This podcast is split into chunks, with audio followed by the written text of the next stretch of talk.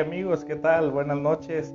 Se me hizo un poquitín tarde el día de hoy, pero ya estamos aquí, como todos los lunes. Bueno, el lunes de la semana pasada se me hizo un poquito complicado, pero ya, ya estamos transmitiendo nuevamente, ¿sale? Como todos los lunes. Eh, a ver, ¿quiénes se han conectado? Hasta el momento, Miriam García, buenas noches. Alex Ram. A ver si me pueden poner del de dónde me escriben, se los agradecería, ¿eh? Para saber hasta dónde estamos llegando. Si me ponen fulanito de tal, de tal lugar, ¿no? Para poder eh, identificar mucho mejor, ¿no? Eh, Irma CH, Jesús Serafín, hasta Puerto Vallarta, hasta allá, Jesús Serafín Codallos. Un gusto saludarte, amigo, hasta allá. Eh, Melchor Mar, buenas noches, amigo desde Monterrey, Mari de MZ, Ángel Aarón Valderas Raya, hasta Ciudad Juárez, Odalis, Odalis, de aquí, de Tepic Nayarit, ah, somos de aquí, tú y yo, Odalis, ¿vale? Yo también soy de aquí, de Tepic. Mari, Mari, buenas noches. Yolanda Mejía, buenas y heladas noches. Aquí no está haciendo tanto, tanto frío, ¿eh? Andy de Mm, Mazatlán, Ari Vázquez de Durango, Leti Lesama Vázquez, un saludo. Eh, Melchor, hasta Tabasco, Miriam García, desde tu casa, un saludo hasta tu casa, Miriam García. ¿Quién más? Prisma Garduño del Estado de México, Lichi Lu, un saludo, buenas noches. Eh, se más sin conectarte, malamente, eh, amigo, muy malamente.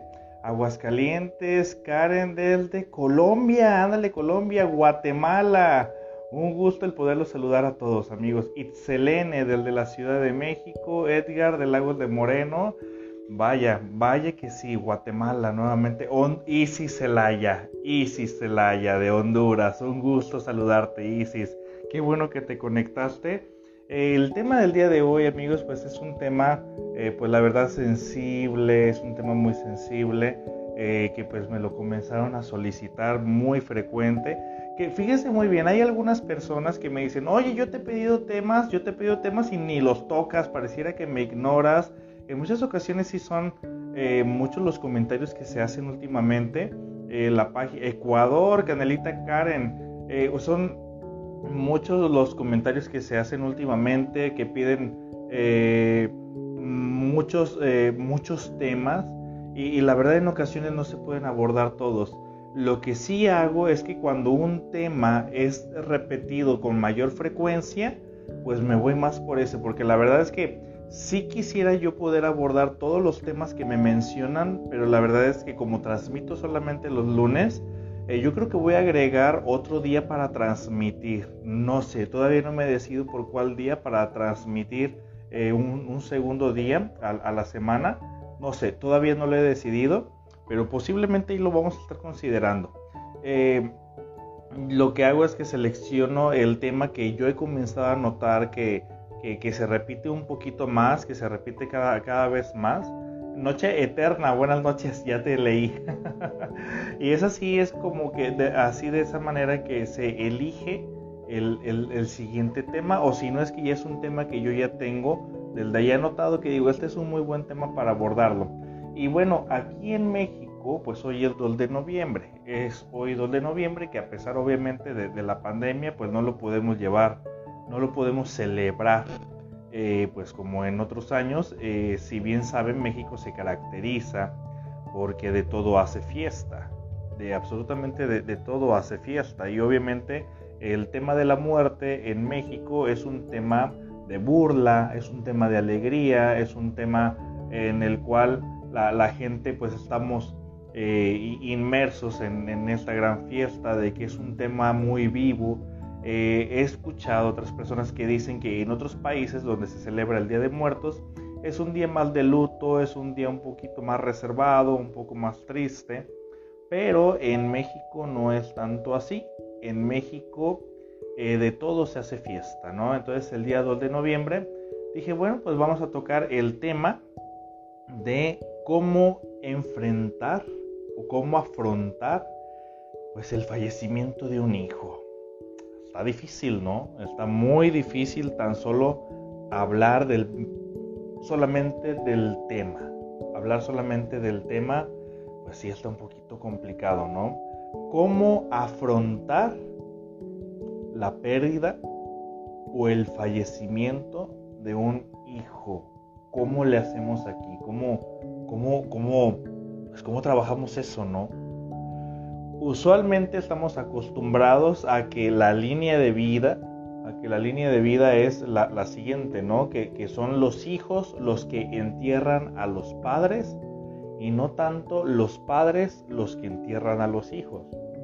Yo lo he escuchado muchas ocasiones e, esa frase y peor eh, de una manera más obviamente doliente y dramática.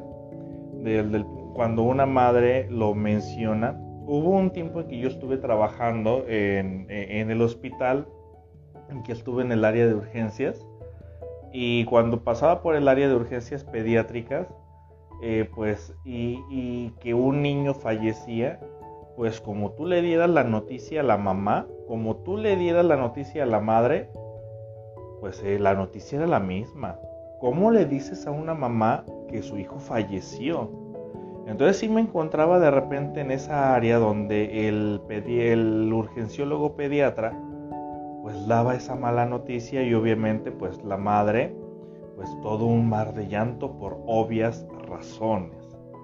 Independientemente de las causas, eh, la, yo me quiero ir a la parte de la respuesta, que la respuesta es la misma de que el hijo, el hijo ha fallecido. ¿Cómo dices eso? Pero no, no me voy a enfocar en la parte de cómo le vas a decir a una mamá que su hijo falleció. No, yo creo que ese es otro tema que podemos abordar después. No sé, en el, no sé, tal vez podemos abordar un tema de, de cómo dar malas noticias, el manejo de conflictos y todo eso. Pero el tema del día de hoy es cómo afrontar el fallecimiento de un hijo si usted tiene hijos y me está viendo, si usted tiene hijos y me está escuchando, tan solo imagínese cómo se sentiría estar en esa, en esa posición, estar en esa situación, en esa postura. ¿Cómo se afronta eso? ¿Cómo se afronta el saber que, que tu hijo, carne de tu carne, sangre de tu sangre, pues ya no está. Y el llegar a tu casa, llegar a tu casa y ver su cama, ver su ropa, ver sus juguetes, ver todo lo que él dejó y ahora aferrarte a todas esas cosas materiales y de repente encontrarte todos los días en una casa donde antes había eh, gritos de niños que jugaban, encontrarte en una casa donde antes existían, eh, no sé, juguetitos, eh, cositas pequeñas que le pertenecen a un niño y de repente no. Ante un duelo, ante un duelo, lo que nos hace sentir que seguimos conectados a esa persona es primeramente los, objetos. Estoy buscando, pues yo no tengo nada de, niños aquí porque no, no atiendo niños, pero, los, objetos, esto es solamente eh, pues solamente es el estuche, ¿no? Donde yo guardo mis lentes, nada más. Es, eso solamente lo que yo tengo aquí en, mis manos. Pero si, si yo me imaginara tan solo que, este estuche de, lentes, no solo yo tengo aquí mis lentes, nada más, y si yo me imaginara que este es el estuche de los lentes de mi hijo y que él eh, ha fallecido, eh, e, este objeto que le pertenece a él, por decir que le pertenece a él, eh, e, este objeto obviamente va a ser mi conexión con él. ¿Por qué? Porque cuando ya no se encuentra él, ahora mi, este, voy a comenzar a buscar aquellas cosas que de alguna forma sustituyen su presencia. Que, si bien mi hijo tal vez ya no se encuentra aquí, entonces todas las cosas que fueron en alguna ocasión de mi hijo, obviamente el tener esas cosas va a ser, va, a generar eh, de, alguna manera esa ilusión, esa ilusión de, de generar una conexión. Para la persona que me está preguntando, Doc, buenas noches, ¿es normal sentir que te estás volviendo loco? Sí, sí es normal. Sí es normal sentir eso, por si esa es tu, tu duda y si tenías miedo, es lo más normal del mundo sentir un dolor así de fuerte y creer que todavía sigues cuerdo, eh, eso sería anormal. La respuesta esperada ante estas situaciones es que te quieras volver loco. Esa es la respuesta más esperada. Es lo normal porque es tu hijo. Así que ante esta situación yo creo que lo más normal es que te quieras volver loco y que hasta te quieras morir. Pero en algún momento vamos a tener que enfrentarlo. En algún momento vamos a tener que afrontar esta situación. Eh, es doloroso, sí, un chingo. Pero sales adelante. ¿Cómo? Ya veremos cómo. Pero de que sales adelante, sales adelante. Entonces, bueno, volviendo. Los objetos se van a convertir ahora en el sustituto del hijo. En un sustituto simbólico, porque obviamente nada va a sustituir un hijo claro. Pero los objetos materiales, los juguetes, las galletas o todo aquello que me, recuerda a mi hijo, obviamente se va a volver en el objeto sustituto de mi hijo. Bueno, llega un momento en que esto es sano, Llega un momento en que esto es sano y llega un momento en que esto se va a comenzar a volver patológico.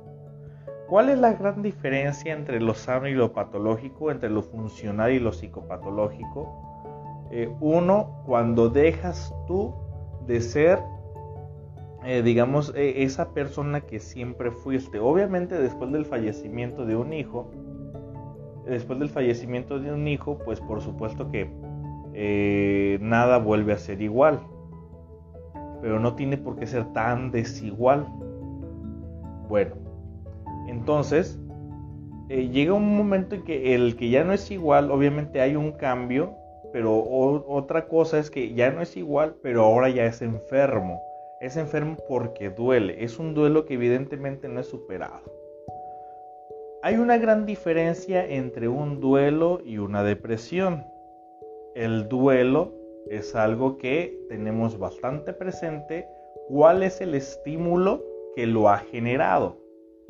La depresión la depresión, a diferencia del duelo, no sabemos en qué momento comenzó. Esa es la diferencia. No sabemos en qué momento comenzó. No sé ni por qué me encuentro triste. Solamente sé que durante las últimas semanas, eh, las últimas semanas simplemente me he sentido fatal. Bueno, los objetos cuando me vuelvo dependiente de los objetos porque mi hijo ya no se encuentra o mi hija ya no se encuentra porque tengo porque sé que ha fallecido, no vamos a hablar de las etapas del duelo, eso eso no. Vamos a hablar sobre el afrontamiento ante el fallecimiento del hijo. Eh, los objetos llega un momento en que vamos a tener que eh, decidir ahora qué hacer con ellos Obviamente cuando fallece un hijo, lo, esperado es que los, los, primeros meses, los primeros 6, 8 meses, eh, el, duelo esté en su máximo esplendor, que esté a la máxima potencia, que esté doliendo lo más que se puede y, y es normal, eso es lo que se debe de sentir. Porque ante el fallecimiento de un hijo, pues es tu hijo, es lógico que te va a doler y que la vida ha cambiado, por supuesto.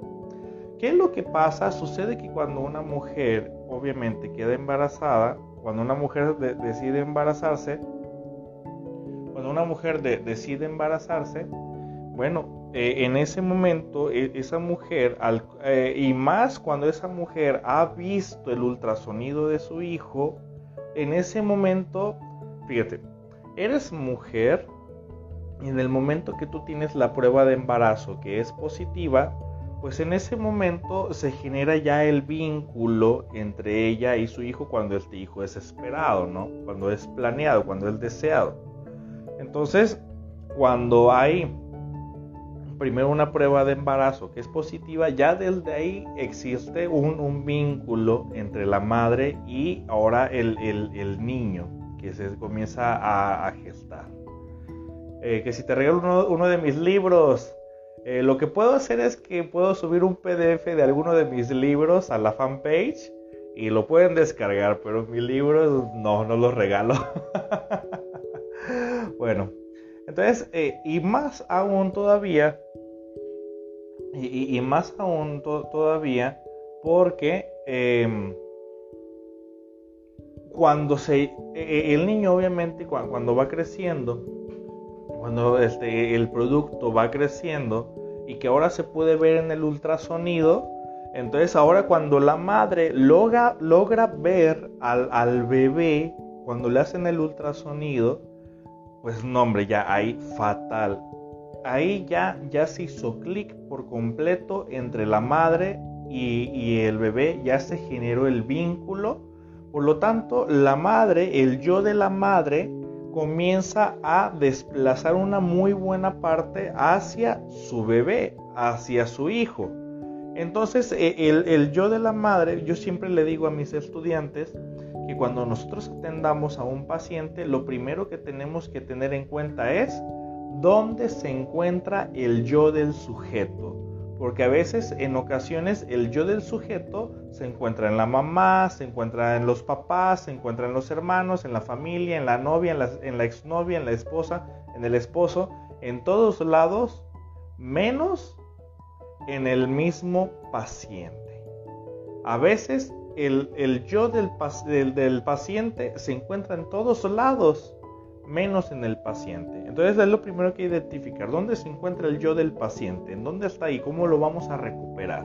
Pues cuando una mujer se embaraza y comienza a ver el ultrasonido, ya desde ahí, eh, la mujer renuncia a una muy buena parte de su narcisismo y, esa parte se la comienza a transferir eh, ese narcisismo lo comienza a reducir para darle lugar ahora al narcisismo de su hijo desde que la mujer está embarazada, desde que la mujer está embarazada, ya desde ahí está, está narcisizando al niño, obviamente cuando desea el embarazo.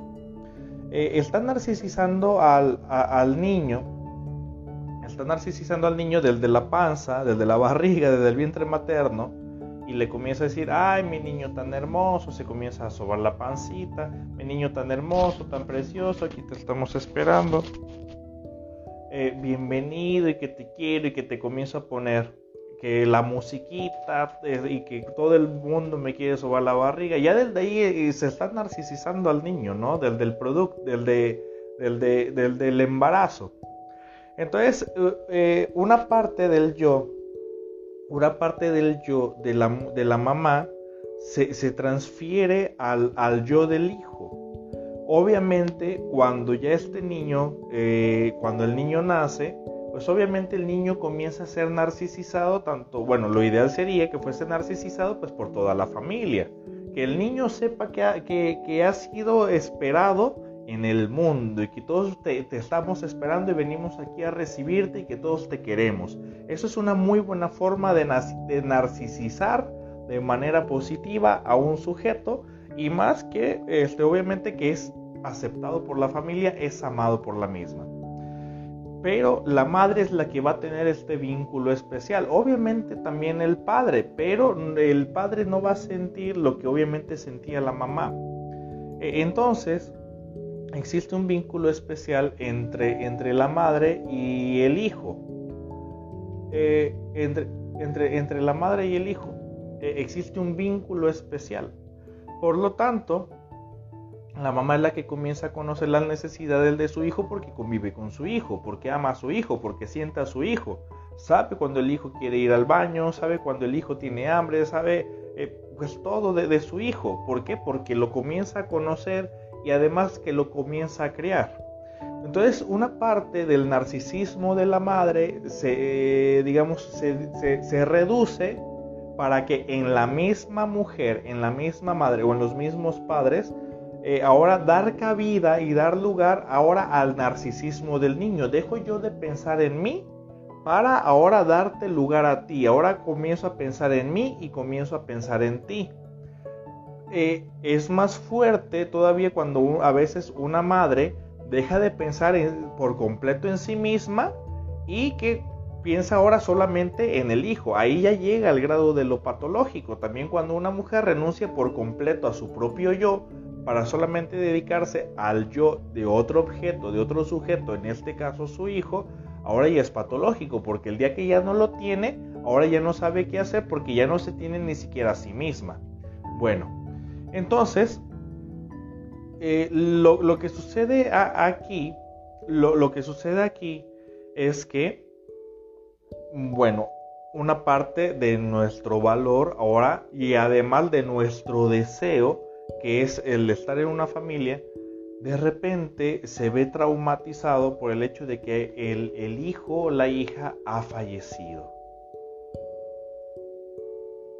Nos encontramos con esta parte, ha fallecido. Obviamente hay un duelo, obviamente hay una crisis, obviamente hay un dolor. Y como les dije, pues obviamente pues ya te despides, bueno, no te despides, en su momento simplemente no lo aceptas, ¿no? Eh, se da en la sepultura todo esto.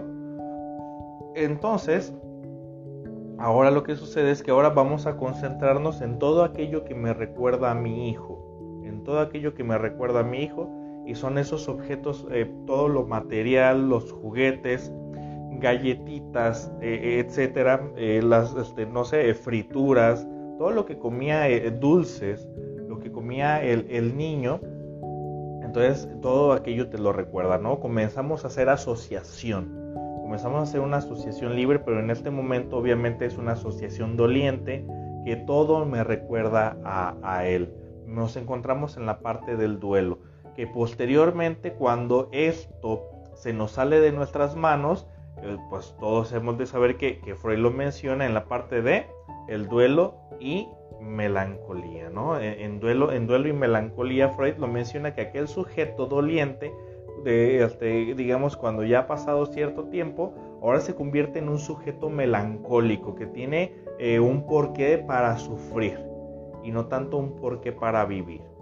Bueno, entonces, eh, llega un momento en que los objetos, como les ponía como ejemplo esto, nada más, los objetos, llega un momento en que si ahora mi yo o una parte de mi narcisismo la comienzo a sustituir de que el hijo lo sustituyo ahora por el objeto, lo sustituyo ahora por el material, por el juguete, etc.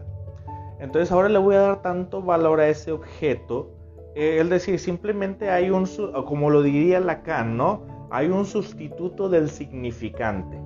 E, el significante que antes era mi hijo, ahora ese, ese significante que ahora no se encuentra, mi hijo, lo voy a sustituir por otro significante. Es decir, por otro objeto que eh, sea digno al cual entregarle esa gran parte de mi narcisismo.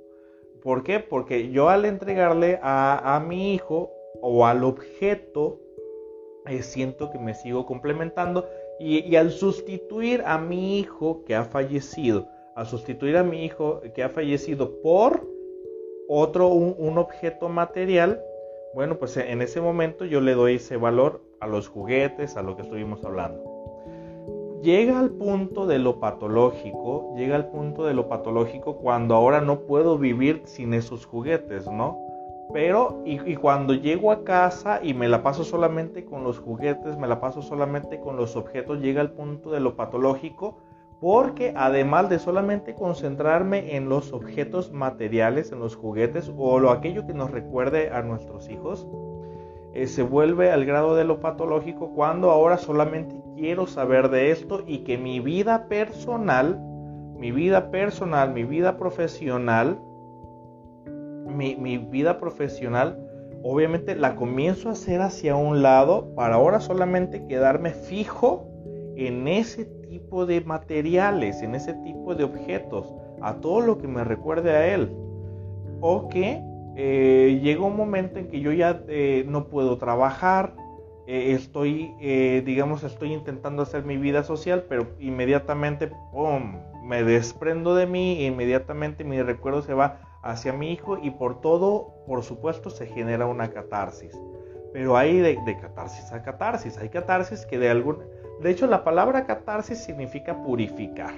La palabra catarsis significa purgar, que, que, es lo ideal, que una madre esté llorando, que lo esté sacando. Pero también cuando se comienza a hacer abuso de esto, obviamente ya comienza también a generarse lo patológico.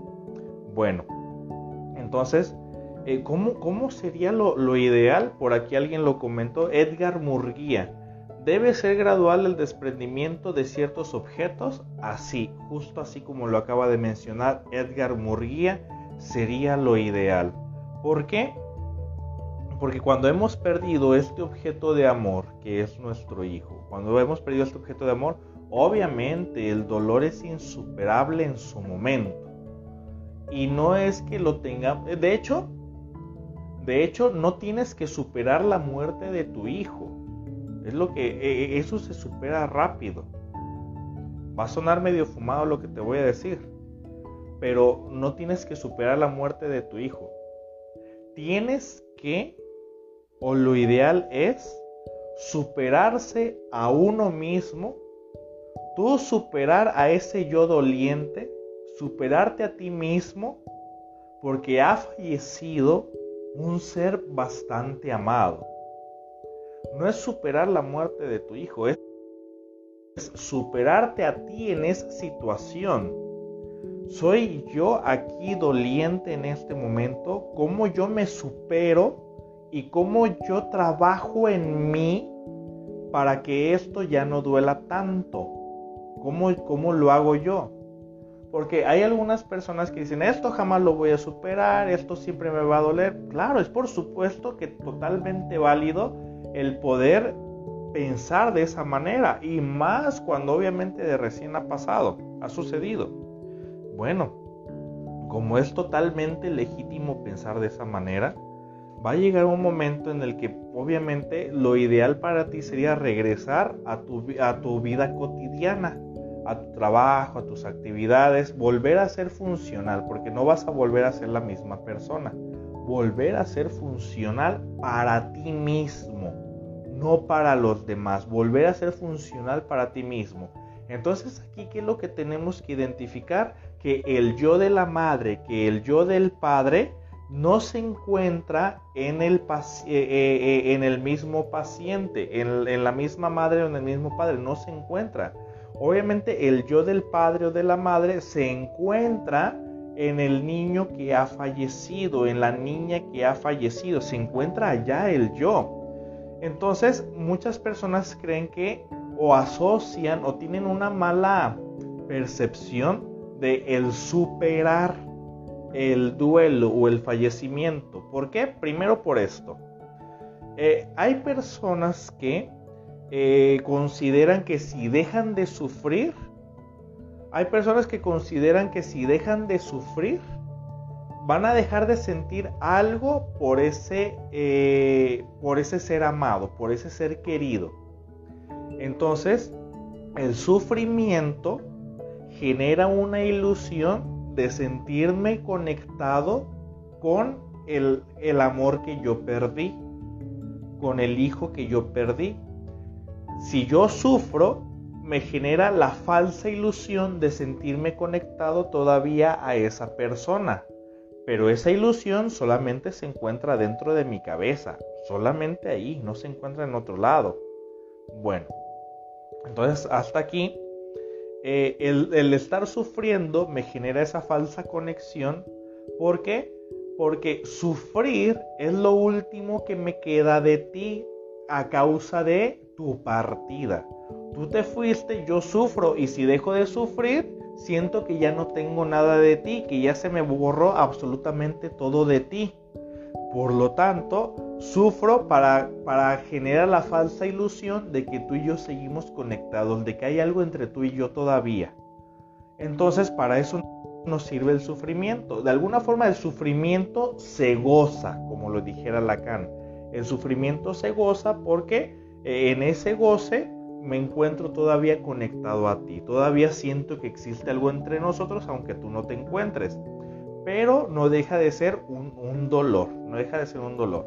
Y algunas personas consideran que, si ya no tienen ni siquiera el sufrimiento, que fue lo último que me dejó esa persona, el, sufrimiento por su partida es lo último que me dio, siento que si no lo tengo, ya no tengo nada de esa persona y considero que eh, ahora sí me voy a olvidar de ti. Tienen esa falsa creencia de que si yo no sufro por ti, me voy a olvidar de ti. Entonces tengo que seguir sufriendo. Y entonces muchas personas consideran que superar es sinónimo de olvidar. No. Tú jamás vas a olvidar a tu hijo o a tu hija. Por supuesto que no. Eso, no, no, no va a suceder. Nadie te va a quitar ese, maravilloso recuerdo de, tu hijo o de tu hija. Nadie jamás en la vida te lo va a quitar. Superar o superarse a uno mismo ante ese dolor no implica olvidar, implica que puedes volver a recordar a tu hijo o a tu hija y que ya no duele tanto. ¿De qué forma? Dices, ay cabrón, pues suena muy bonito nada más hablándolo, ¿no? Suena muy bonito. Pues ¿qué crees que, esa es tu lucha, ese es tu esfuerzo? El primero darte cuenta que superarlo no significa que lo vas a olvidar. Superar significa que vas a volver a reintegrarte, vas a volver a reintegrarte a, a, tu funcionalidad. En tu funcionalidad. ¿Saben qué es una cosa que duele mucho? Que duele bastante es el, es el famoso después. Eso es lo que duele mucho, el después, es lo que duele bastante. ¿A qué me refiero con esto? Después juego con mi hijo, después lo llevo al parque, después lo llevo a tal lado, después lo llevo a esto, después hacemos tal cosa, después vamos a las pizzas, después vamos a los juegos, después te llevo. El después es el que duele mucho. ¿Por qué? Porque cuando se da esa situación y fallece eh, eh, pues cualquier familiar, duele mucho él. Yo dije que después íbamos a hacer esto, ya no hicimos tal cosa porque yo le dije que para después y después se hacía esto. Entonces ahora duele mucho porque todo lo que se dejó para después ya no se hizo aquella persona que obviamente nadie estamos preparados, nadie estamos preparados, por más que lo estudies, obviamente va, y si es que sucede, y pues si sucede, obviamente te va a doler. No estamos preparados. Lo que duele es el después. Pero aquella persona que disfrutó mucho a sus seres amados y no dejó las cosas para después, en una parte de sí se queda con la gran satisfacción se queda con la gran satisfacción de que lo que se dejó para después no existió porque lo disfruté mucho con mi hijo, con mi hija, ¿no? Eh, hay una parte que genera ese placer de que lo pude hacer, ¿no? Obviamente no significa que, que va a superarlo más rápido, ni mucho menos, no, pero solamente digo, se queda con ese placer. Bueno, entonces, ¿qué es lo que debemos hacer aquí ante esa situación? De alguna forma tratar de ayudarle a la mamá, tratar de ayudarle al papá a, recuperar a su yo, recuperar a su yo. Porque como les dije hace un momento, a veces, bueno, en muchas ocasiones, el yo del sujeto se encuentra en todos lados, en muchas otras personas, menos en el mismo paciente menos en el paciente. Se encuentra en todos lados, menos en el paciente. Entonces, ¿cómo, ayudarle? Por aquí alguien me preguntó, dice, aquí está. Pero cuando muere un hijo más grande, pues yo creo que no importa si es el más grande o el más chico, ¿no? Yo creo que no, no importa la, edad, por el simple hecho de que sea un hijo, duele, ¿no? Eh, yo creo que es de la misma manera el afrontamiento, ¿no? Entonces, Ah, pero también me hace una pregunta. Dice, ¿y cuando un hijo se suicida? Bueno, obviamente en los papás se queda esa incertidumbre. No es lo mismo un hijo que falleció eh, por algún accidente. Bueno, el simple hecho de que sea tu, tu hijo y por lo que haya fallecido, ¿no? A veces los papás se quedan con ese remordimiento o con esa culpa en la conciencia de es que si yo hubiera hecho tal cosa, el famoso hubiera, ahora viene el hubiera. Es que si yo hubiera hecho esto, es que si yo no lo hubiera dejado, es que si yo no le hubiera gritado, es que si yo no le hubiera dicho. Yo creo que eh, esto entra eh, en, todo tipo de fallecimiento, ¿no? Por, ya sea por suicidio o ya sea por, cual, por un accidente o cualquier otro tipo de descuido. Entonces, eh, me dice Mari Díaz, ¿cómo poder ayudar a los papás a, esta pérdida? Ah, pues es lo que estamos platicando, ¿no? Es la forma de cómo ayudarlos. Que ya voy a entrar también un poquito más en detalle en esa parte. Eh, le estamos hablando en el famoso después, ¿no? Que es lo que duele tanto, el famosísimo después. Ese duele mucho. Pero también eh, entra después, también ya después entra ahora el, dolor por el hubiera es que si yo lo hubiera llevado tal lado, es que si yo no le hubiera dado tal juguete, es que si yo no le hubiera dicho tal cosa, es que si yo no lo hubiera regañado. Eh, tienes más probabilidades, es más probable que te saques la lotería. Fíjate muy bien eh, lo que te estoy diciendo. Realmente tienes más probabilidades tú de, de sacarte la lotería que de adivinar qué es lo que va a pasar en el futuro. Tienes más probabilidades de sacarte la lotería que de adivinar el futuro. No puedes adivinar el futuro. No sabes qué es lo que va a pasar. Por lo tanto, el lo hubiera aquí no tiene ningún tipo de cabida. Es que lo hubiera dicho, no le hubiera dicho tal cosa. Es que si lo hubiera llevado, es que si no le hubiera dado. No, e, eso no tiene cabida. Son solamente eh, ese tipo de argumentos eh, es como una forma, y, se entiende, ¿no? Eh, ese, el, es que si yo hubiera, es como un tipo de argumento que intenta como purgar la culpa, ¿no? E, es, cuando yo digo ese tipo de argumentos, estoy intentando decirle al mundo que, que, que yo lo pude haber hecho, de que no me vean a mí como el culpable, no me vean a mí como el responsable, estoy como que lavándome las manos con eso que, realmente este tipo de situación pues no es de buscar culpables, es de aceptar que pues que falleció. Entonces, ahora, ¿cómo, ayudamos a los papás a superar esta pérdida? ¿Cómo se imaginan ustedes? Dice, el desapego a todo y de todos es normal después de haber superado en algún grado la partida de un hijo. ¿Es normal? Fíjate lo que me preguntan aquí. Fíjense bien esta pregunta, se las voy a repetir. El desapego, ay, se me movió.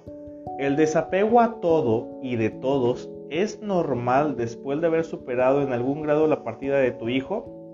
El desapego de, o la desconexión con el mundo es normal que suceda. Claro que sí. Pero no es sano que se mantenga. No es sano porque después de esto ya después como que ya nada te importa. De hecho, algunas mamás hasta le llegan a reclamar a los papás porque no están sufriendo igual que ellas. O viceversa, ¿no? A veces el papá es el que está sufriendo mucho y ven a la mamá que tal vez no está en la misma condición. Entonces el papá le comienza a reclamar a la mamá porque no está sufriendo igual que yo, como que tenemos que estar sufriendo a la par. Y no, o sea, cada uno va a vivir su duelo muy a su manera, cada uno va a vivir el duelo bastante diferente no tienen que estar sufriendo de la misma forma, cada quien lo va a sufrir muy diferente. Y uno no es que sea más insensible que el otro, no, cada uno lo vive simplemente de una forma muy distinta. Bueno, como les mencioné, ¿qué es lo que tenemos que, qué sería lo ideal aquí? Eh, yo no estoy hablando aquí de cómo ayudarle a los papás. Yo no estoy hablando aquí de cómo tú vas a ir a ayudarle a un papá. No. Yo, o a una mamá. ¿Qué vas a hacer tú que me estás viendo? No. Yo estoy hablando aquí de que si tú eres la mamá, de que si tú eres el papá y me está viendo, yo te estoy hablando a ti para que tú sepas qué hacer contigo. Yo no le estoy hablando a, terapeutas, yo no le estoy hablando a profesionales, yo no le estoy hablando a, esas otras personas que tal vez ya estudiaron, eh, que, ya estudiaron, eh, digamos, el área, la materia, entonces, yo, no le estoy hablando a esos profesionales, yo te estoy hablando a ti que si tú eres el papá o tú eres la mamá que lo vivió, Yo no estoy dándole herramientas a un profesional, no. Yo, yo te estoy hablando a ti que lo sufriste, yo te estoy hablando a ti que lo viviste. ¿Cómo tú ayudarte a ti? ¿Cómo tú hacerte cargo de ti? ¿Cómo tú echarte la mano en esto? Porque no es solamente el que tú vayas que con un profesional, que te den una, este, o ir con el psiquiatra, ir con el psicólogo, con el terapeuta, eh, que te den fluoxetina, que te den lo que sea. No, ¿cómo tú echarte la mano a ti, no? Y te estoy diciendo esto, que tu yo se encuentra en otro lado, menos contigo. Y por más doloroso que sea, tu yo tiene que regresar contigo. Si es que tú te estás dando cuenta que tú vas a continuar aquí viviendo. Y como tú vas a estar aquí viviendo todavía, en algún momento vas a tener que regresar a tu rutina habitual. Obviamente no lo vas a hacer de la misma manera. Va a ser de forma gradual y lo más apegado a lo que se pueda, porque no va a ser igual. Por lo tanto, tienes, tu yo tiene que regresar contigo. ¿De qué forma? Cuando tú te sientas listo, cuando tú te sientas preparado, e, esa parte de tu narcisismo tiene que regresar hacia ti, porque aquel sujeto que fortalece su narcisismo, el narcisismo viéndolo desde el punto de vista funcional que te permite a ti regular tu estado de ánimo es que la persona se permita paulatinamente, cuando se sienta preparado, paulatinamente darse la oportunidad de hacer aquellas cosas que en su momento le gustaban o incluir nuevas cosas que tal vez le gusten mucho.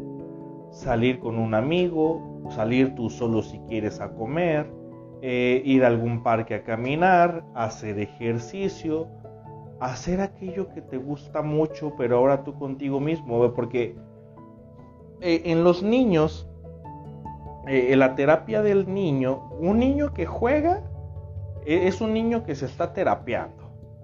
El juego es la terapia del niño. Por lo tanto, aquel niño que está jugando mucho se está terapiando mucho. Está ante cualquier adversidad que el niño eh, pase, se enfrente, y si el niño está jugando, a pesar de que hay adversidades, el niño se está echando mucho la mano para afrontar la adversidad. Por lo tanto, el adulto igual.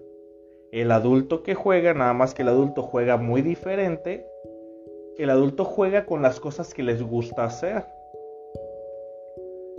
el adulto que vuelve a jugar, que vuelve a sonreír, que vuelve a intentar hacer las cosas, está reintegrando hacia sí mismo su yo. Vuelve a fortalecer esa parte de su narcisismo, pero no por eso significa que está traicionando a su hijo que ha fallecido. No porque vuelva a echarse la mano a sí mismo, no porque se vuelva a reintegrar a sí mismo consigo mismo, no por eso significa que la persona está traicionando a su hijo. No significa que porque el hijo ha fallecido, no, no significa que tienes que sufrir para toda la vida, porque para ti eso deja de ser funcional.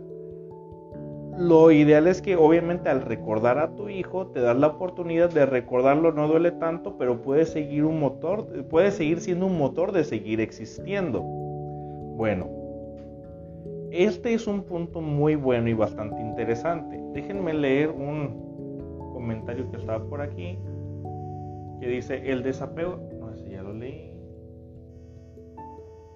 Ah, aquí está. De Pau Pedres o Pedres, no sé cómo se diga.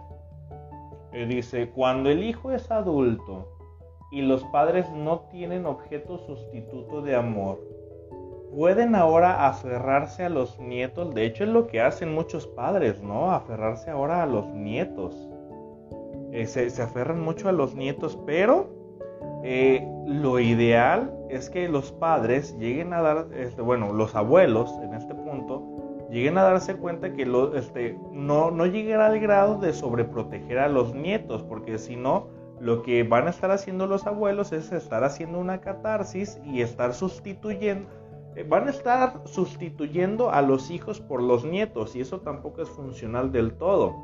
Claro que brindarles amor, protección y todo lo que se requiere, por supuesto que es lo más maravilloso del mundo. Pero cuando se llegan a aferrar a un grado patológico, pues deja de ser funcional. Dice, y si murió el a ver, y si murió en el vientre, a ver, déjenme leer todo el comentario. Dice, y si murió en el vientre, obviamente no hubo la oportunidad de que utilizara ningún objeto. Por lo tanto, en los objetos al cual se traslada ese sentimiento no hay un desprendimiento gradual. Entonces ahí no hay hubiera. Si se traslada ese sentimiento a los objetos, entonces eso cómo se supera. Mm, la verdad aquí en esta parte eh, casi siempre existe un objeto. Siempre existe un objeto. ¿Por qué? porque es aquello, el objeto es aquello a lo que lo asociamos. Eh, Juan David Nacio lo, llamaría el fantasma. El fantasma o eh, Jacques Lacan lo va a llamar el significante. El significante o el fantasma es aquello que sustituye y aquí me mencionan, dice, pero si no hay objetos, porque eh, eh, falleció en el vientre, siempre hay un objeto, aquello con lo que lo asociamos. ¿Y cómo vamos a saber con qué lo asociamos? Porque cuando vemos unos zapatitos, cuando vemos unos juguetitos que no necesariamente nuestro hijo tocó, pero que lo asociamos a él, o aquello que yo llegué a comprar y que era para él, al verlo nuevamente y yo al, eh, al ver ese objeto y al verlo me, este, asocio el recuerdo de que estuvo en mi vientre, eh, tal vez no me pude despedir o que tal vez el hospital de alguna forma lo, asocio, pero usualmente se asocia como de forma bastante negativa.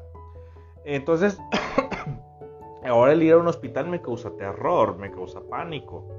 Entonces, eh, mi reto es ir a esos lugares y que paulatinamente yo los vaya introyectando en mí, no tanto como negativo, sino como algo en donde obviamente es algo positivo. Bueno, siempre hay un objeto en el cual lo vamos a asociar. Entonces es irse, o bueno, si, si, si no hay tantos objetos a los cuales hay un apego, bueno, esto puede, puede generar de alguna forma, eh, en muchas ocasiones, algo positivo, ¿no? Ya no hay tantas cosas de las cuales desprenderme. O en algunas ocasiones, en esta situación en específico, eh, suele suceder que si el, el, bebé no se logró, falleció en el vientre, eh, en muchas ocasiones, a veces mi pareja es la que me lo recuerda y lo asocio con mi pareja.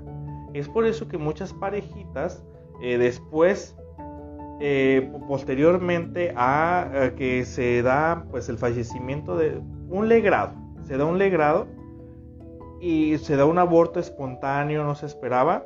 En muchas ocasiones muchas parejitas suelen terminar porque ahora te veo a ti y te asocio con ese recuerdo que para mí es amargo, no lo deseo y como que comienza a haber un distanciamiento. Entonces, eh, como esto es doloroso y tú me lo recuerdas porque yo intenté tener este bebé contigo, entonces lo ideal es que ahora mejor estemos como que separados, ¿no? Entonces muchas parejitas después del fallecimiento de, de, después de un legrado, después de un legrado, truenan, algunas parejitas ya no lo vuelven a intentar y, se separan, ¿no? Eh, no es en todos los casos, obviamente, porque de repente algunas personas salen, no es en todos los casos. Pues no, pues obviamente que no es en todos los casos.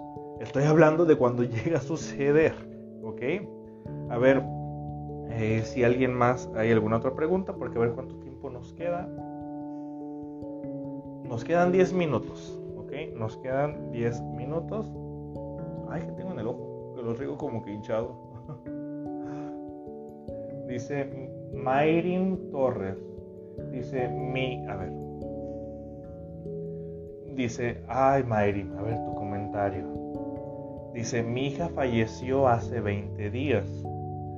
Yo ya guardé su ropa y sus cosas, pero me dejó una niña de 4 años y es igualita a ella. Mira, Mayrin, por más igualita que sea a ella, no es ella. Hay que tener en consideración esa parte. por más idéntica que tu nieta sea a tu hija, tu nieta no es tu hija. ¿Ok? Tu nieta es tu nieta. Y dale su lugar como nieta. Porque si le das un lugar como de hija, tu nieta va, digamos, eh, lo, más probable es que ¿dónde queda la personalidad de tu nieta? ¿Dónde queda su personalidad? Lo que por su propia cuenta va a desarrollar. Entonces ten en consideración esa parte, que tu nieta no es tu hija. Hagan bien eh, las dos esa, eh, esa dinámica de tener bien claro que por más que se parezca, no es tu hija.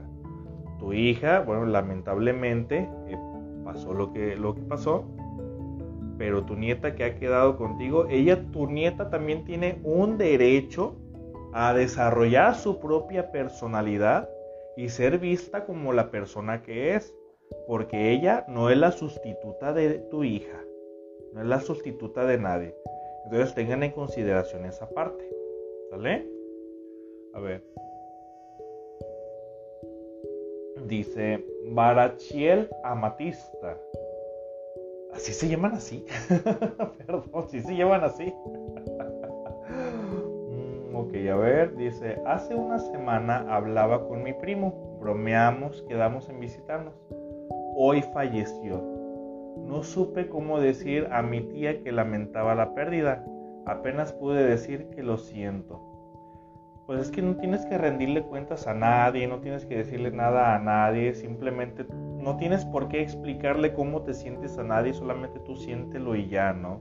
Porque a veces sucede esto que están mencionando, que sentimos como que tenemos que rendirle cuenta a alguien más, pero no, no es así, no es de esa manera, no le tenemos que rendir cuentas absolutamente a nadie.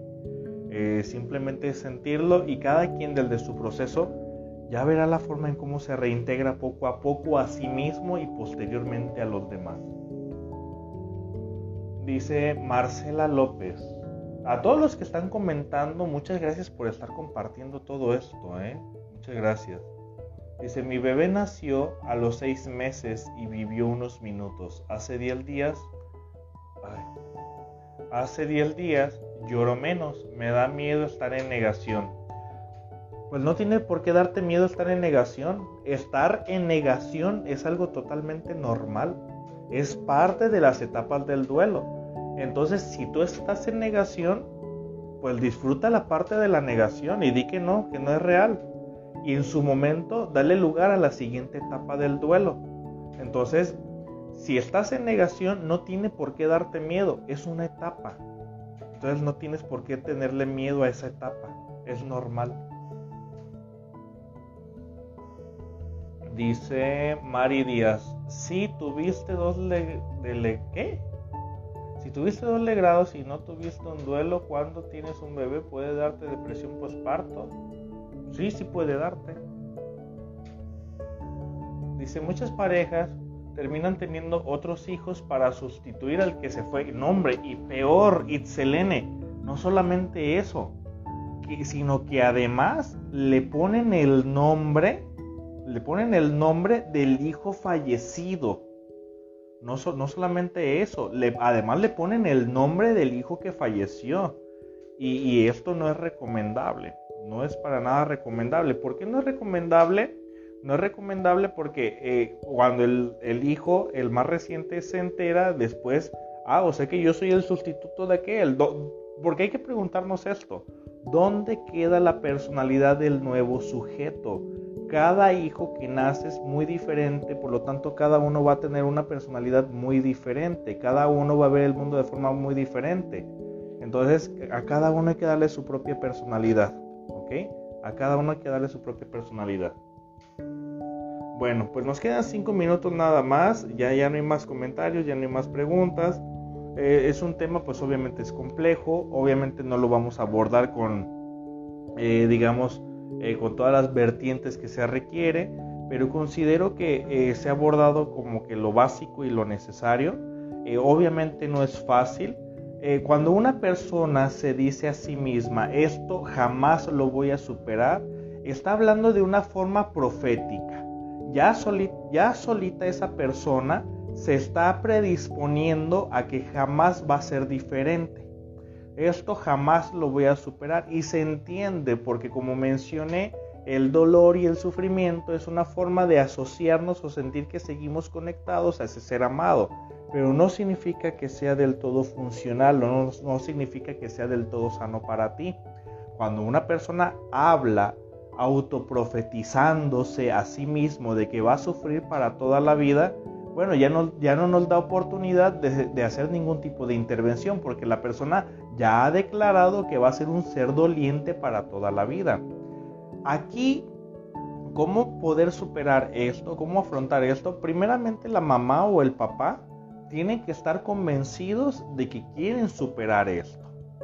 Primero, tienes que estar convencido de que esto, eh, eh, este dolor eh, si tú quieres que comience a disminuir, pues va a ser tu lucha, esa es tu lucha. De hecho, hay muchas personas que quieren que, el cambio venga del, del, exterior hacia adentro. Es decir, esto se le conoce como el locus de control externo. De que los demás me van a hacer sentir bien a mí. Y no, es al revés, un locus de control interno. De, de adentro hacia afuera, yo soy el que tiene que generar la modificación en mí. ¿Cómo? Volviendo a hacer las cosas que me gustan, dándome la oportunidad de salir, volviendo, digamos, digamos, nuevamente a tratar a las personas que, en su momento traté. A, esto se le considera también cuando nos comenzamos a aislar del mundo eh, lo que llamaba Freud como la pulsión de muerte. Siento que me quiero morir. Por lo tanto, la pulsión de muerte en su actuar, en su acción, lo que hace es que nos comienza a separar de todo aquello que nos mantiene vivos y entre ellos las relaciones sociales. La pulsión de muerte nos comienza a alejar de todo aquello que nos permite seguir vivos. El trabajo, las amistades, eh, los compañeros, los familiares. Cuando nos comenzamos a alejar de todo el mundo es un actuar de la pulsión de muerte. Entonces, ¿qué es lo que necesitamos? Comenzar un actuar de la pulsión de vida que nos permita regular paulatinamente el estado de ánimo. De cómo, cómo, activamos o cómo actuamos a través de la pulsión de vida, eh, generando todas esas acciones que nos permitan todavía tener vínculo con los demás. Eso es lo que nos va a ayudar. Amigos, lamentablemente se nos fue el tiempo. Ya saben que aquí el tiempo siempre corre a prisa. Si se fijan, fue una hora que se fue súper rapidísimo. No podemos controlar el tiempo tampoco. Eh, un momento más les voy a compartir el tema del próximo lunes. Espero que sea de su agrado. A mí me ha gustado mucho el tema que se ha elegido. Eh, entonces ya, ya saben, los que me están viendo, todos los lunes a la misma hora, a las 9 de la noche, hora del centro de México y no sé de qué países me estén viendo, pero eh, quiero mencionarles que todos los lunes a las 9 de la noche, hora del centro de México, eh, estoy transmitiendo en vivo aquí desde el consultorio. Espero que el tema haya sido de su agrado. Un momentito más les voy a poner el tema de la próxima semana. Espero que, que les guste bastante, así como a mí me ha gustado. Y bueno, si me ayudan a compartir el live y que le llegue a esas personas que ustedes consideren eh, que sea importante que les llegue, pues wow, estaría sorprendente, ¿no? Por ahí me están solicitando un tema sobre depresión. Eh, vayan a mi canal, me pueden encontrar en, en, YouTube, igual como Sergio Rodríguez Bonilla, igual. Y ahí van a encontrar mucho material. Ya he abordado el tema de depresión, ya he abordado el tema de ansiedad y algunos otros temas sobre la vida cotidiana. Eh, un gusto el poderlos saludar. Compartan el live. Yo creo que hay muchas personas que, que si se encuentran en esta situación y ustedes comparten el live, yo creo que esas personas se los van a agradecer bastante. No sabes quién se puede encontrar en esta situación y que, esta, y que este live posiblemente les dé un poquito de esperanza, ¿no? Entonces yo creo que va a ayudar bastante. Eh, muchas gracias a todos. Nos vemos el próximo lunes 9 de noviembre. Que pasen muy buenas noches. Gracias a todos. Andrea VSS, padres con Alzheimer y cómo trabajar con eso, por favor. Vamos a tenerlo en consideración, Vanessa. Prisma Garduño, un saludo, Prisma Garduño. Vivi Aguilar, Aguilar, perdón, buenas noches. Jessica Janet Urbina, que pases muy buenas noches, Jessica Janet Urbina. Un gusto el poderte saludar. Que pasen todos muy buenas noches amigos. ¿Quién más? Ah, Walter Domínguez. En este video yo creo posiblemente para mañana ya va a estar en YouTube. ¿Sale? Hasta luego. Saludos hasta Querétaro, Lulú Bautista.